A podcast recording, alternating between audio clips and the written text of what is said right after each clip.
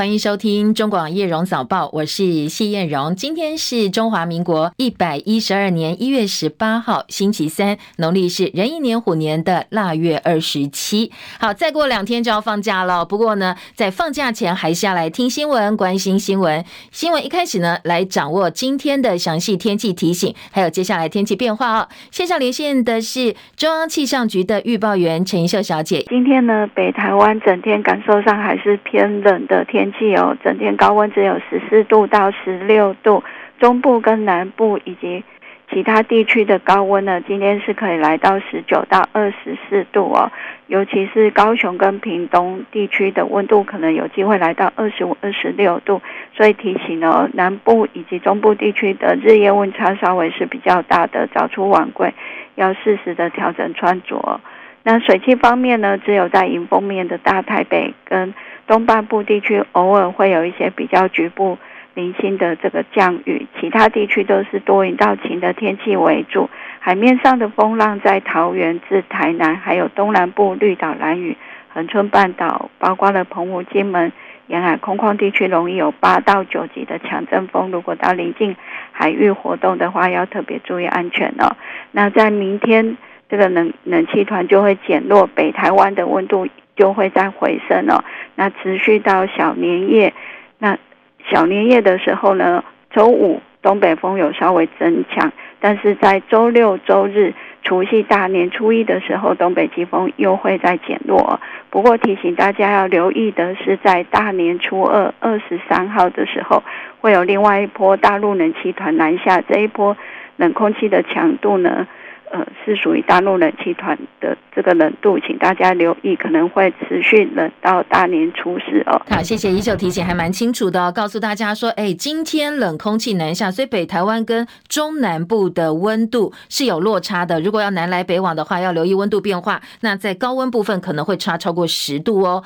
接下来的天气就比较复杂哦，一天稳定，然后一天下雨，但是真正会有比较明显落差的时间段是落在大年初二，初二可能会。会有强烈的大陆冷气团南下，甚至达到寒流等级，一路冷到初四，大年初四哦。所以安排廉价的计划，天气因素啊，提供大家做参考。从今年的农历春节呢，连假其实还蛮长的，有十天。所以公路总局说，用路人为了避开车潮塞车，可能从今天下午开始就会陆陆续续出现返乡车潮了。之后呢，车流会持续增加，一直到小年夜二十号，还有除夕会达到车流的高峰。也提醒大家多多利用替代道路，以免塞在路上。公路总局出来的一份最新提醒是指向说，南下的返乡尖峰车潮可能在连假第一天，小年夜一月二十号，还有大年初一、初二一月二十二号到二十三号会陆陆续续出现。初三到初四，各地风景区就开始出现一些观光人潮了。初五开始呢，收假北返车潮可能会提早在大年初四下午到初七。不过因为刚才提到今年的假期比较长，所以车潮分散的话，可能在路况部分也会稍微好一点点。台湾高铁从今天起到一月三十号，总计十三天的春节疏运期，开二两两千两百六十九班次，包括加开班次四百五十四班次。那估计尖峰会落在一月二十三号到二十六号这四天。如果要经过苏花路廊到花东的话，因为先前摊方才抢通哦，所以按照公路总局盘点的离峰时段出发是比较好的。南下离峰时段呢，小年夜一月二十号全天，二十一号全天，还有。二十二号，那北向的离峰时段是一月二十五号全天，一月二十六号清晨的五点钟到中午的十二点，一月二十七号早的凌晨三点钟到早上八点钟，也提供给大家做参考。在机场部分呢，今年的春节是边境解封之后的第一个长假。疫情前出入境曾经达到一天十四万人次高峰，那今年因为疫情出缓哦，所以也有大量民众出国。七点零五分，欢迎回到叶荣早报新闻现场，我是谢艳荣。好，稍早提到在机场部分呢，因为疫情前春节疏运期间出入境曾经达到一天十四万人次高峰，今年疫情解封，大家也开始封出国。根据机场公司航班运量人数的预报，桃机今年春节疏运期间后天一月十九号到这个一月三十号哦，可能呢在哦应该是明天了哦，一月二十九号到三十号，可能一月十九号到三十号出入境高峰呢会落在这个这一段时间，可能在收假前的一月二十八号。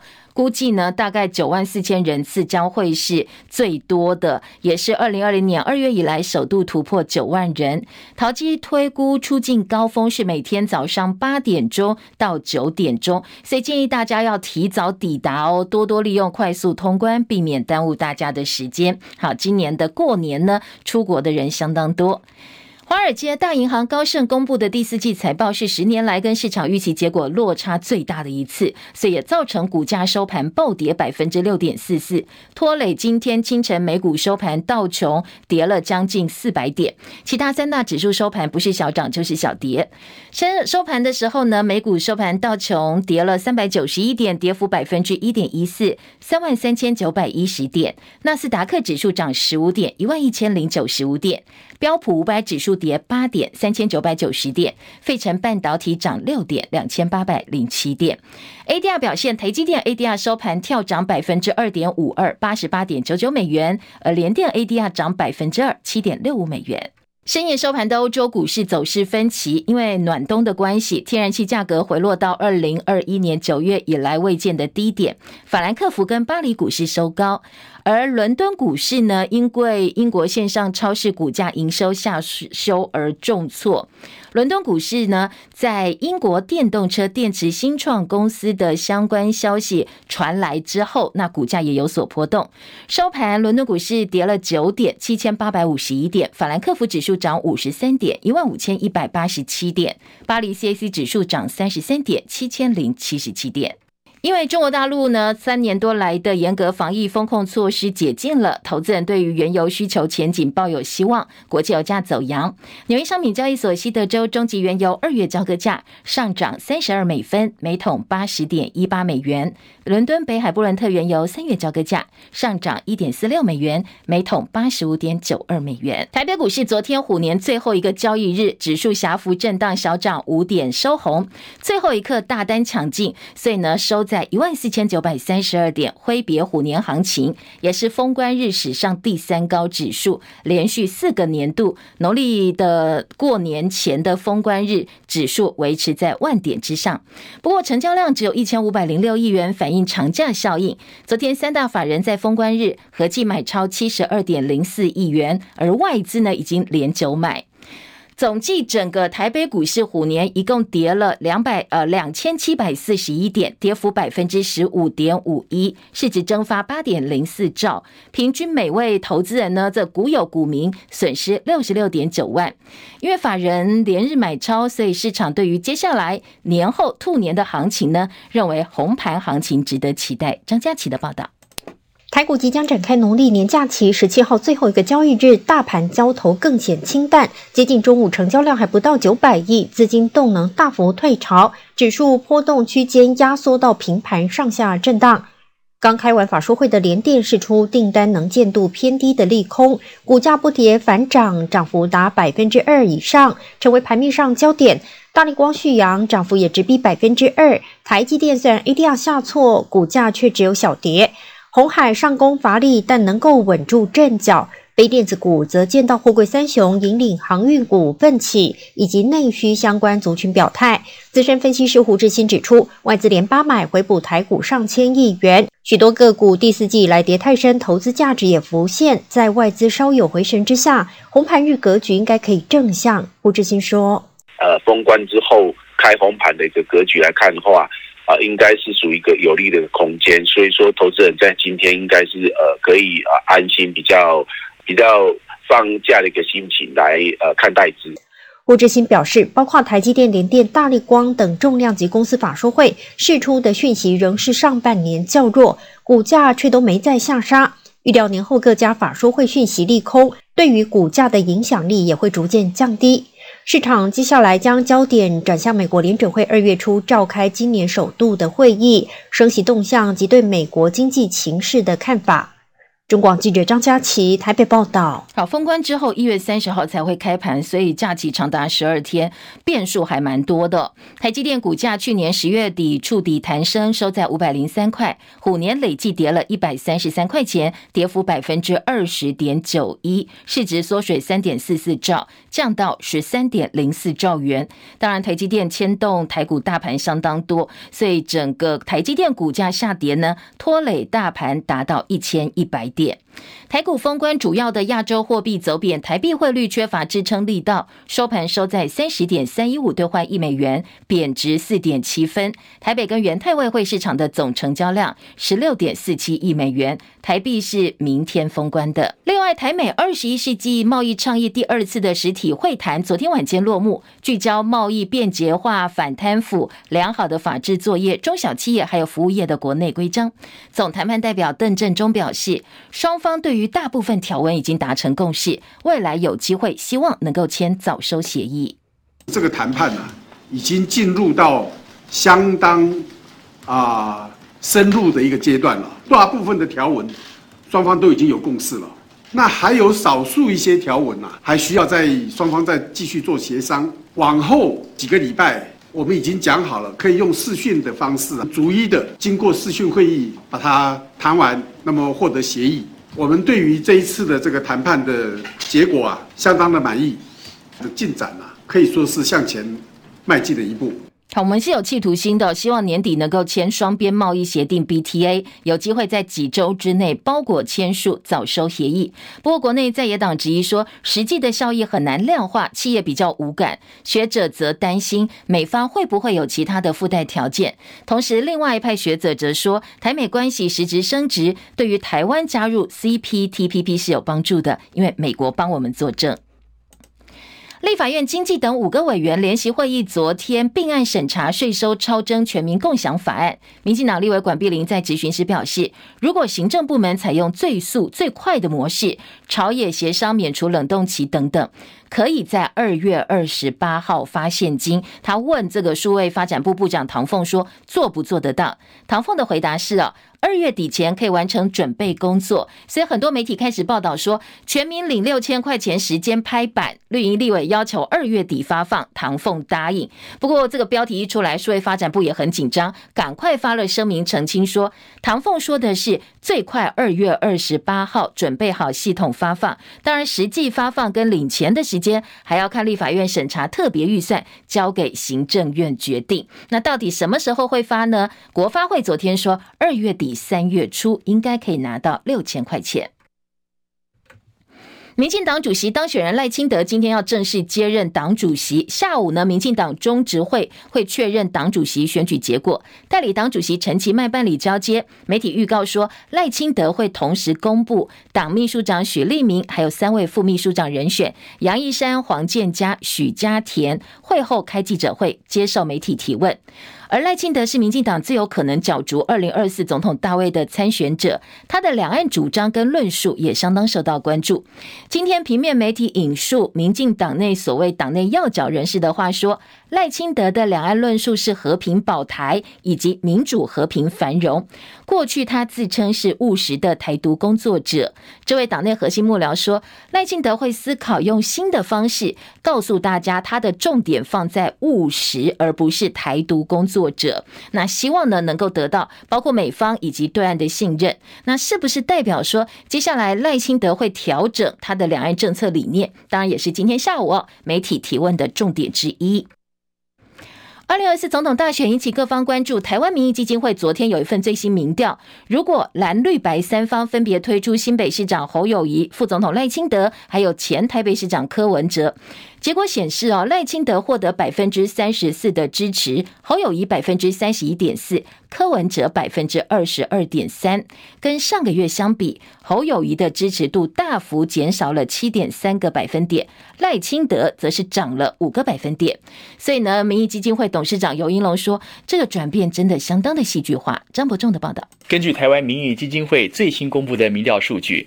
去年十二月还以百分之三十八点七领先群雄的侯友谊，支持度逆势下滑了七点三个百分点，排名落居第二。虽然民调是在民进党主席改选前的一月九号到十一号之间进行，不过同额参选笃定当选主席的赖清德，相较于十二月份民调的百分之二十九，则上升了五个百分点，以百分之三十四的支持度超越侯友宜二点六个百分点，高居第一。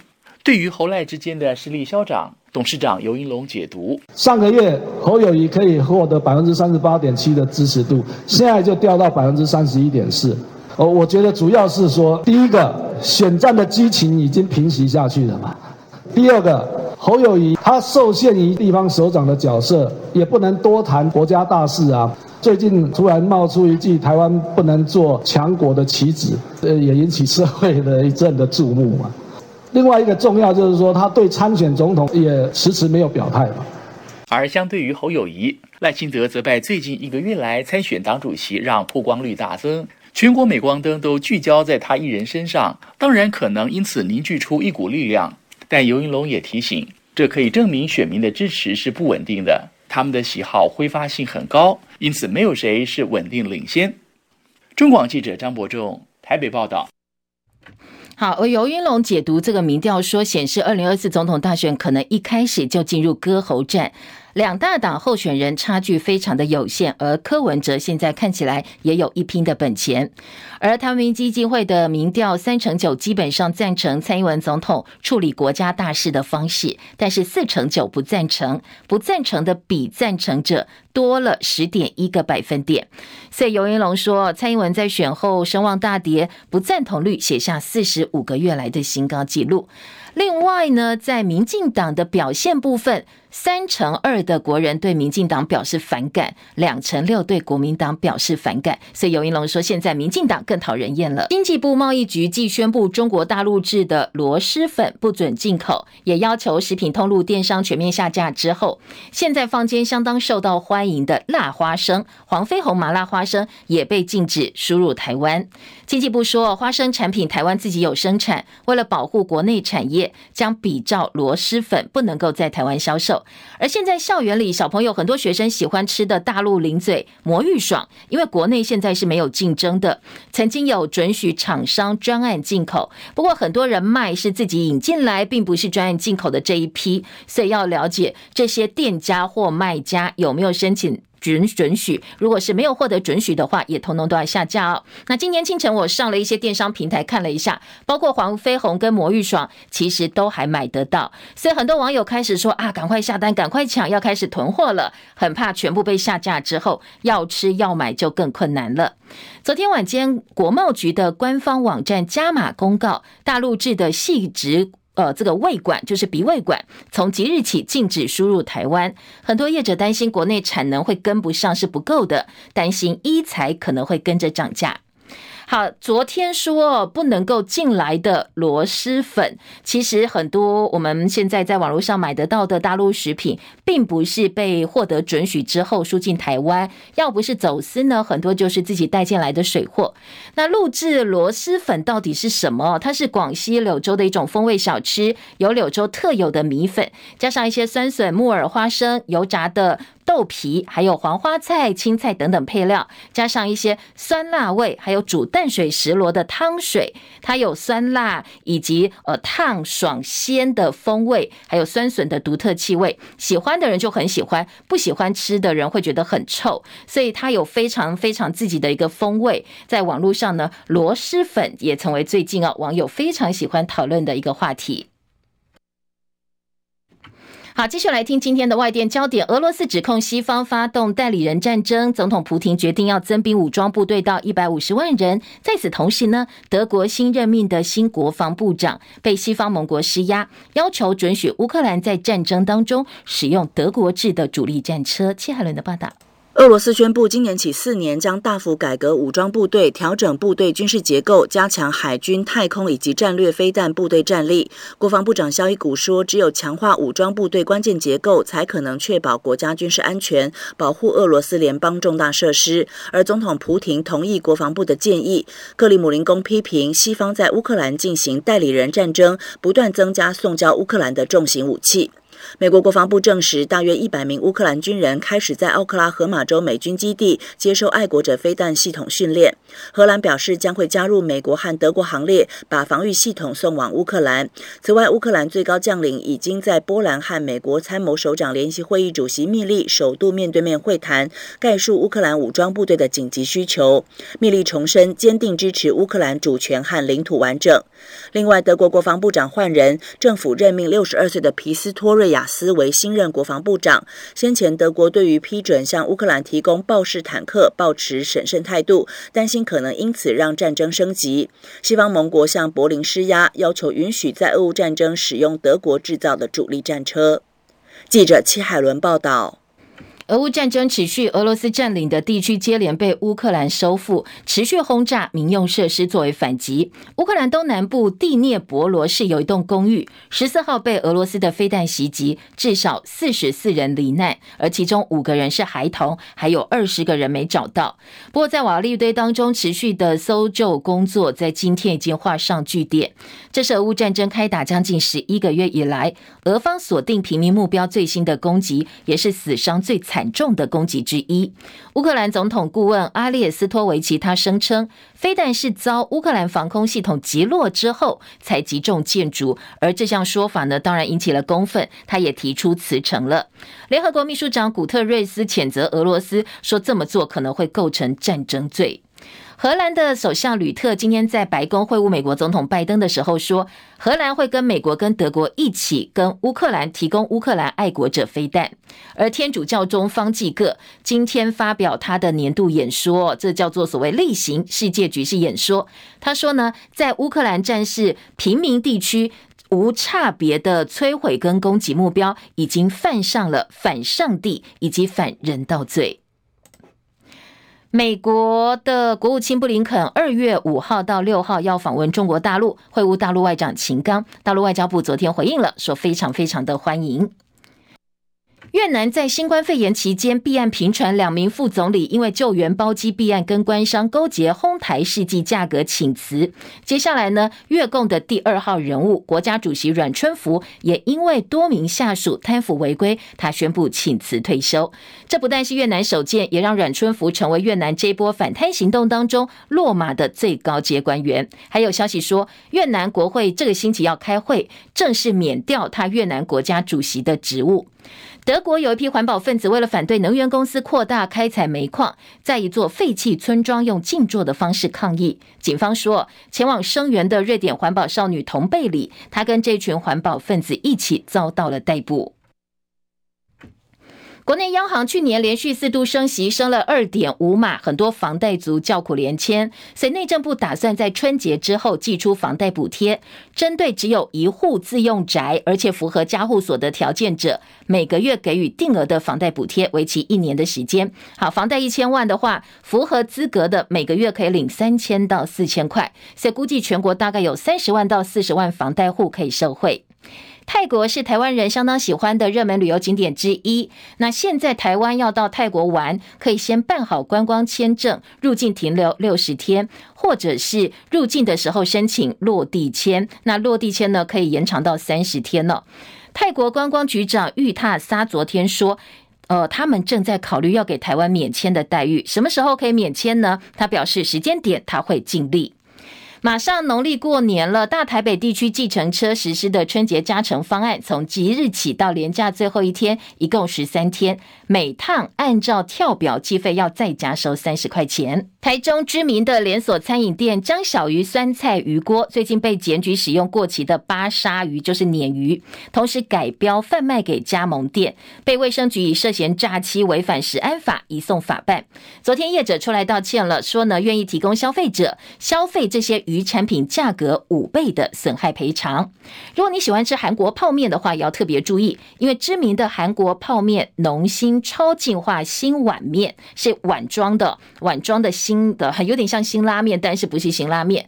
被卫福部食药署检出这个泡面里头的调味包有农药环氧乙烷，全数一千箱。一千一百二十八斤，通通都必须要退回或者是销毁。而日本草莓也验出农药残留，食药署的科长表示，今年已经针对日本草莓采取比较严格的查验了，查验率全面提升为百分之二十到五十。如果再查出日本进口草莓呃含有农药的话，可能接下来查验率会达到百分之百。监察院调查疫苗采购跟整备案的结果上个月出来了，那第一版的报告没有提出纠正，而引起了很多质疑哦。全案今天会再次在委员会闯关，那调查报告如果明确的指出疫苗整备采购有可改进的地方的话，可能就会提出纠正案了。好，这是监察院部分今天要关注的重点。中广早报新闻。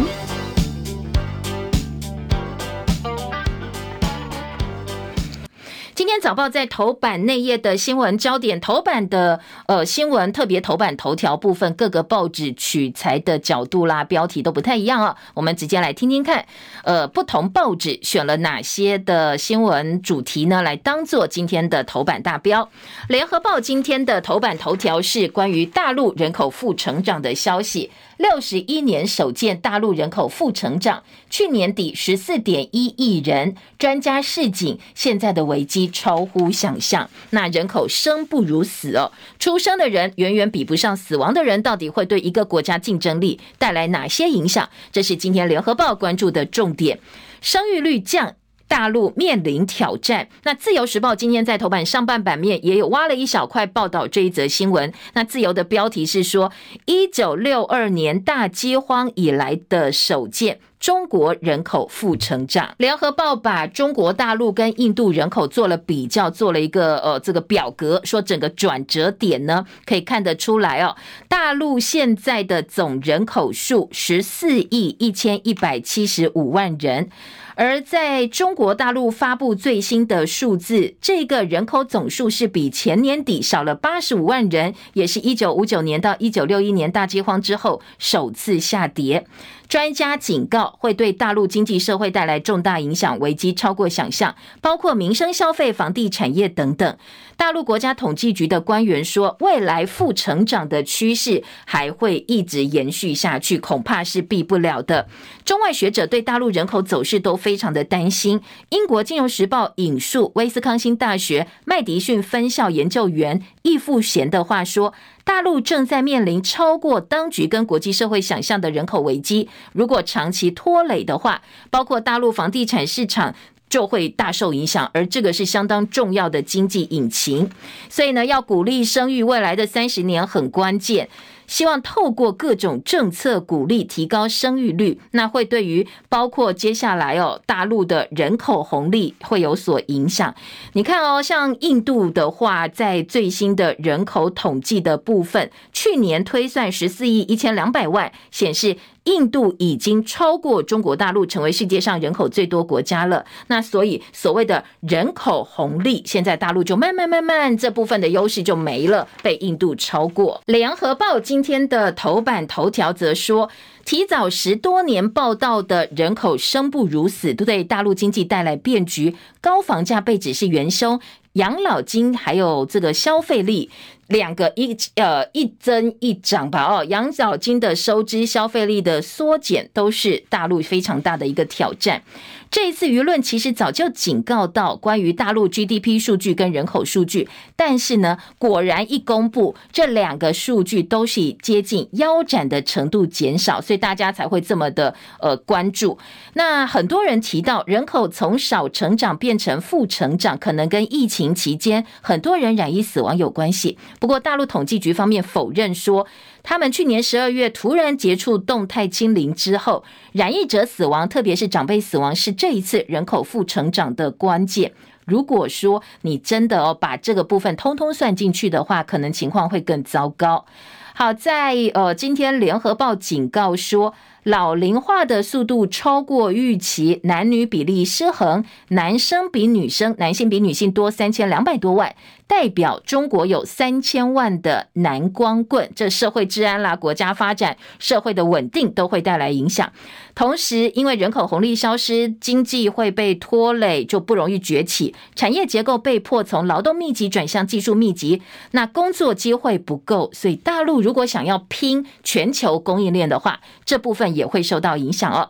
好，当然这是联合报的报道。另外，少部分的人说人口减少有利无害，认为人少机会变多啦。资源分配更合理，大家就不必躺平了。反正人那么少，这个争论当然也存在哦，一并提供大家做参考。除了这个人口的数据之外，昨天还出来一个大陆经济数据，去年的经济成长率勉强保三，远低于百分之五点五的目标。所以亚洲股市大部分收黑，但是官方告诉大家往乐观的方面这样想，今年的情况会变好。好，大陆去年的经济成长率这个标题呢，财经报纸《经济日报》头版下半。版面也看到，但是它的标题下的是动态清零重伤经济，所以呢，大陆去年经济成长率远远低于百分之五点五的目标，但是官方看好今年复苏会拉抬全球的景气，专家也呼应这样一个说法，这是财经报纸啊今天切的角度。而《旺报》也把大陆的 GDP 年增百分之三，没有达到百分之五点五的目标呢，放到了版头头版头条。说接下来经济复苏的关键就是内在的一个消费，他们自己的内需，如果有机会提振起来的话，应该对于大陆经济是有所帮助的。好，另外一个数据是大陆的战舰数据，说落后给呃这个领先了美国，专家现在看衰的是美国的海军，霸主换人了吗？美国有线电视新闻网说，大陆人民解放军的海军船舰数量大概在二零二零年超过美军，现在三百四十艘，未来两年可以增加到四百艘。而美军现在拥有三百艘的船舰，二零四五年会三百五十艘，数量上还是比不上大陆人民解放军。所以美国军方高层也帮自己说话，说科技才是海战胜负的关键，而不是呃这个战舰船舰的数量。但是也有。一些老师他们觉得说，当然呢、如果你以史为鉴，看过去历史，中方数量优势会让美国在任何的对战当中都落败。那一九四零年代，当然全球造船的霸主是美国，不过现在可能是中国大陆了。所以对于两边战舰数量的一个落差，呃，今天联合报说，现在少的是四十艘，但是未来会越差越多。以少胜多的案例呢，一千年来只有三次。所以你看这个船舰数量、战舰。数量到底重不重要？呃，当然各方的说法都有，但是如果翻历史的话哦，战舰数量比较多的一方，几乎在海战的时候都会拿下胜利，所以美军战舰落后相当厉。令这个专家担心，赖清德务实的台独工作者，青睐人士对媒体表示，他的重点是务实，而不是台独工作者。赖清德今天接民进党党主席，渴望角逐二零二四总统大选，两岸论述出现微调修正，这是中国时报今天下的标题哟。好，来听听看内页呃内文呢有哪些补充的报道。中时说，赖清德正式接民进党党主席，接下来呢，他会思考用新的方式跟大家说说他的所谓台独务实台独工作者到底现在的意思是什么？表态蔡归赖随，但是外国媒体认为美国还是有疑虑的，因为呢，当时去年十一月访问帛琉的时候，他重申蔡英文总统四个坚持，被问到两岸路线会不会延续蔡英文路线，他说当然。如此。这代表蔡归赖随了吗？英国的《金融时报》说，当然这个部分其实美国并不是真的这么的呃有信心的。赖希立委郭国文说，外媒会有这样的报道是停在过去的时空，讯息有落差，有所误解。接下来赖清德还是会走蔡英文的两岸路线，抛和平保台，DPP 诠释是为民主和平跟繁荣。说呢，赖清德把民进党的缩写 DPP 从新解释为民主、和平跟繁荣，就是希望大家能够安心。不过你真的要选二零二四，当然没有办法回避哦。所以各方都希望赖清德自己把话讲清楚。今天下午的记者会应该哈会有很多的媒体询问这个部分。再来听到的是内页新闻关于民调的解读。中国时报今天的三版。二零二四总统民调，侯友宜输赖清德，台湾民意基金会调查侯友宜的支持度一个月掉百分之七点三，柯文哲现在变成左右选情相当重要的关键。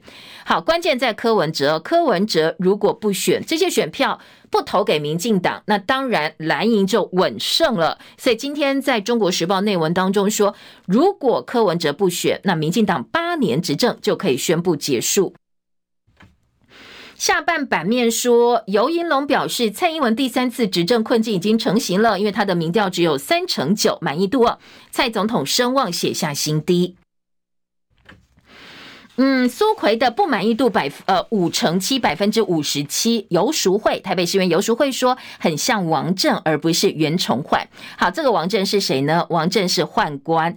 呃，过去王震在历史上欺上瞒下，控制朝廷，怂恿明英宗开启战火，御驾亲征，最后发生土木堡之变，昏君被俘虏。好，这个是游淑慧以史来比喻这个苏贞昌说，他其实比较像当年的宦官，而不是像忠臣袁崇焕。在今天的这个联合呃《中国时报》三版，另外也批学者呃拿拿学者话来批赖清德，说所谓的台独金孙现在变成台独的务实工作者，叫做见风转舵。多位学者专家表示，这是为淡化之前台独金孙赖清德的台独言论，要吸引选票带风向，所以才会呃丢出这样一个讯息哦。其中，国民党大陆事务部主任林祖嘉说：“什么叫务实？指的是什么？推不动就。”不推了吗？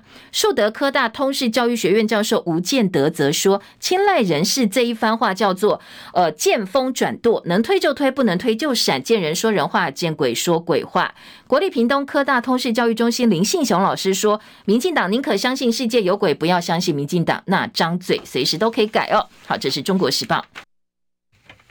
今天台湾醒报也把民调放在头版头条，说不满两岸的状况、经济的状况，小英的不满意度再创新高，施政不满意度从百分之四十六点四飙升到百分之四十九点三。而在未来的总统的之路上，今天的醒报也说，哎，这个侯友宜输给了赖清德。好，今天的中国时报把为什么侯友宜输给赖清德做了一个整理，说因为他没有表态。好，中时报系一直在催，希望侯友谊能够表态，就怕赢局寡输变成输的，说侯友谊应该要适时的回应。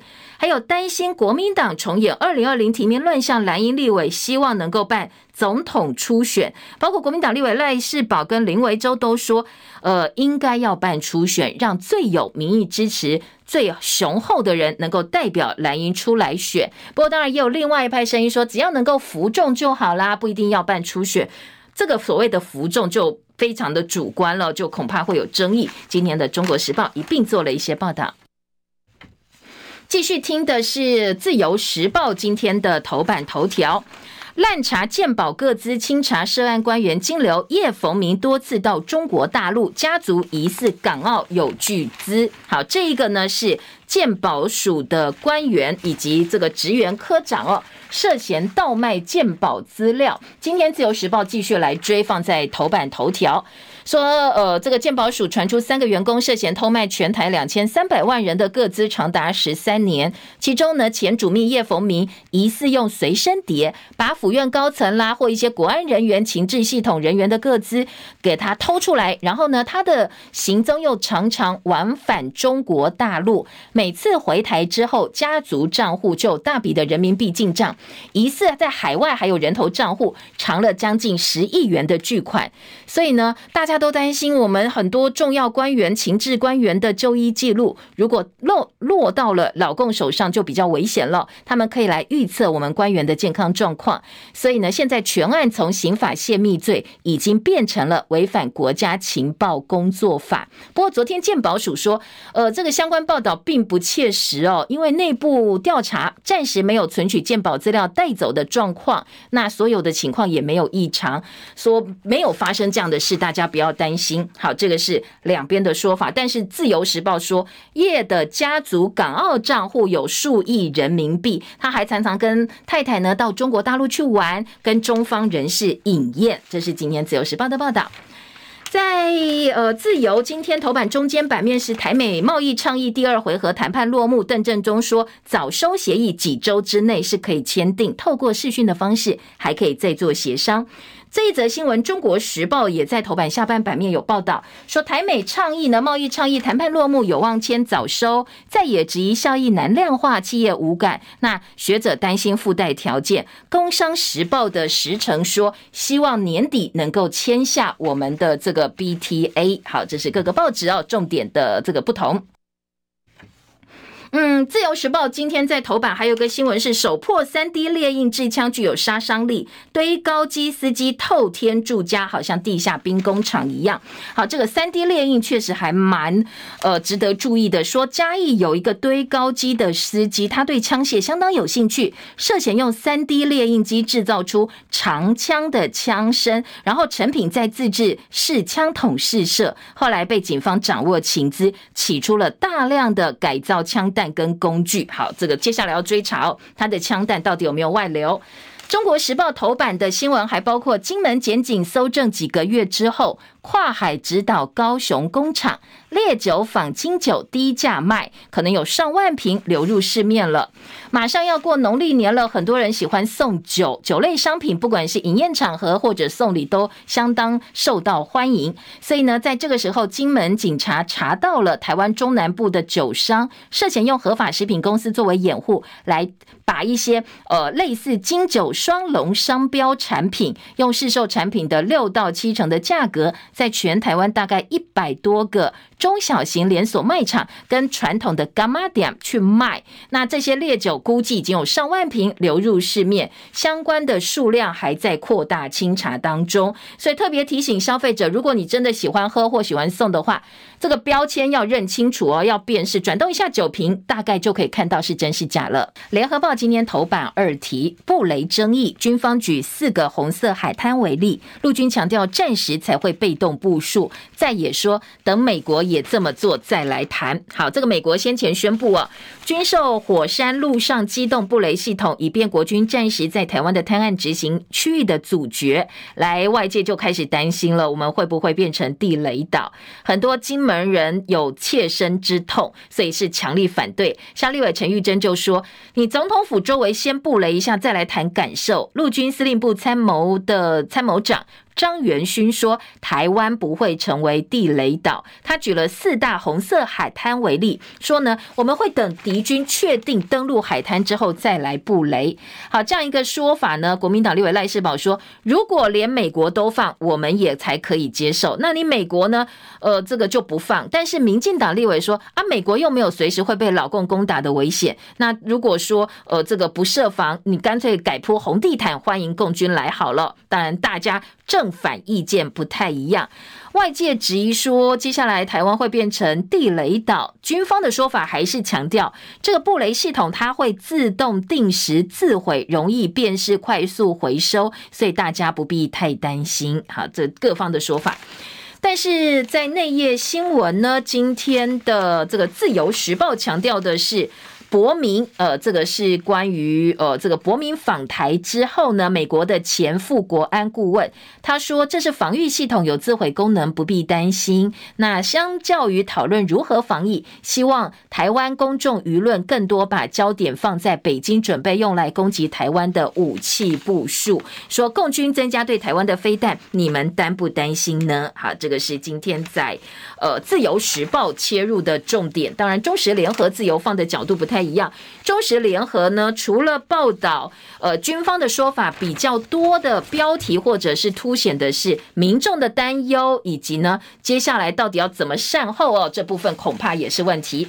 行政院版本特别条例的空白授权，中时联合都放了还蛮大篇幅哦，中时二版、联合三版，中国时报说。政院特别条例藏空白授权，蓝营立委说太荒唐了。报告只有六页，一页价值六百亿元，强化经济韧性匡列千亿元，但是没有说明，完全没有告诉大家要怎么来强化经济韧性。柯建铭则说，说空白授权是太耸动了。那说我们其实接下来也有一些监督机制哦。至于联合报呢，则说蓝银批发现金条例六页竟然要三千八百亿，只看到文青的名词，没有实质内容，会不会夹私货过关？柯建铭说啊，我们只是范围比较广，不能说范围比较广就说我们是霸主。汇款入账，ATM 领现邮局临柜领取三种方式。如果明天真的三读的话，全民共享现金，二月底就可以拿得到。另外一个重点是。监察院调查疫苗采购纠正卫福部拖了一年七个月，今天会正式闯关。而疫苗的这个监察院的案子，陈建仁将是大家要关注的重点。因为先前捍卫国产疫苗不遗余力的前副总统陈建仁，在整个监察院今天的调查报告哦。会不会有一些琢磨，或者是他要负责，又或者有什么样的结论？后续的一些政治效应，也是呃这个政坛比较关心的部分。潘孟安会不会找内政部？今天联合报有个小标题说，他自己的说法是说，呃，他要这个呃去当农夫，好，他要准备去种田了。好，补充一下，刚才关于呃布雷联合报的四版其实也还蛮多的，说呢，呃，这个林玉芳说，共军第一波一定会空袭，布雷疑虑太多了，带重物会不会引爆，会不会被海潮冲走，混乱战场能不能够布雷呢？这些军方哦，恐怕都要想清楚，不要太有把握。还有全动署要推志愿教召，第一波女性两百人，女生呢现在也要被推教照了。联合报的二版施行没有满一年，宪法诉讼要大修，溯及既往没设限，大量的案件可能会翻案，司法院评估不周，I P 了。这是宪法诉讼法呢，被蔡总统形容是司改当中攸关大法官释宪的重大里程碑。但是去年一月才上路，现在发现问题重重，司法院去年函请立法院修正了条文，等于整部新法超过一成六的法条必须要修正。当初你在制度设计跟施行前的评估恐怕都有问题，你直接影响到了溯及既往没有设限，那所有人都可以溯及既往的话，这些案件通通都来翻案。呃，我们的司法量能是没有办法承担的，所以呢，联合报今天说我们很多东西哦都是没有想清楚，然后配套没有完成或制度不周延就强推上路。联合报今天二版又举了一个叫国民法官，说国民法官恐怕哦也有相同的困境，司改里程碑现在变得坑坑洞洞，这就是我们的司改成果。好，联合报今天的二版。中国黄飞鸿麻辣花生，经济部说不准进口；零嘴魔芋爽有条件进口，必须要经过经济部跟卫福部的审查。嗯，这是今天自由时报内页的版头大标。自由二版说，交通部规划三大生活圈公运的车票月票搭到宝，目标是呃，希望能够让一百万人、一千一百万人次受惠，最快今年可以上路。好，推动整合公车、捷运、公共自行车、台铁、国道客运、公路客运六大公共运具的。呃，公共运输月票，希望通通整合，通通都能做。呃，搭到宝，最快今年上路。这是今天的自由时报。财务状况恶化，又有两间私校被列为专辅名单，没有改善的话，两年没有改善的话，就要勒令停招了。这次被点名的是彰化的大庆商工，还有嘉义市的新华中学。到将退场改办长照，教育部开了条件，就准他们继续办长照了。经济日报说，台股封关，外资买不停，昨天超近一百一十二亿元，加码台积、中信金等全指股，金兔年上攻一万五千点大关。这是经济日报今天的头版头条。呃，工商时报讲台北股市是说，金虎量缩封关，金兔乐见一万五千点，昨天收盘小涨五点九二点，收在一万四千九百三十二点，融资余额大减二十二点四九亿元。工商今天头版头条关心的是房市，说房市呢创举，政府推使用权宅不出售哦，我们现在是不租不售，只有使用权，锁定一千平方公尺以下的土地，最长使用年限目前的方向是不设限，付费机制有待审议。好，这是内政部结合财政部经管会推出了跨部会所谓使用权宅的住宅新选项。好，你只有使用权，你没有地上权，你不租不售。不过因为涉及到住宅法的修订，所以年后可能跨部会还要再来讨论到底要怎么来施行哦。不是租，不是售，而是一种使用权付费的概念。那也不会定说你可以呃这个使用多久，好，通通都不会。再来听到是十二年来最悲观的一年，工商说全球超过七成的 CEO 是看坏今年的。而花敬群表示，预售屋呢换约不速及，既往内心很挣扎。他认为这是把后门关掉，而不是开后门了。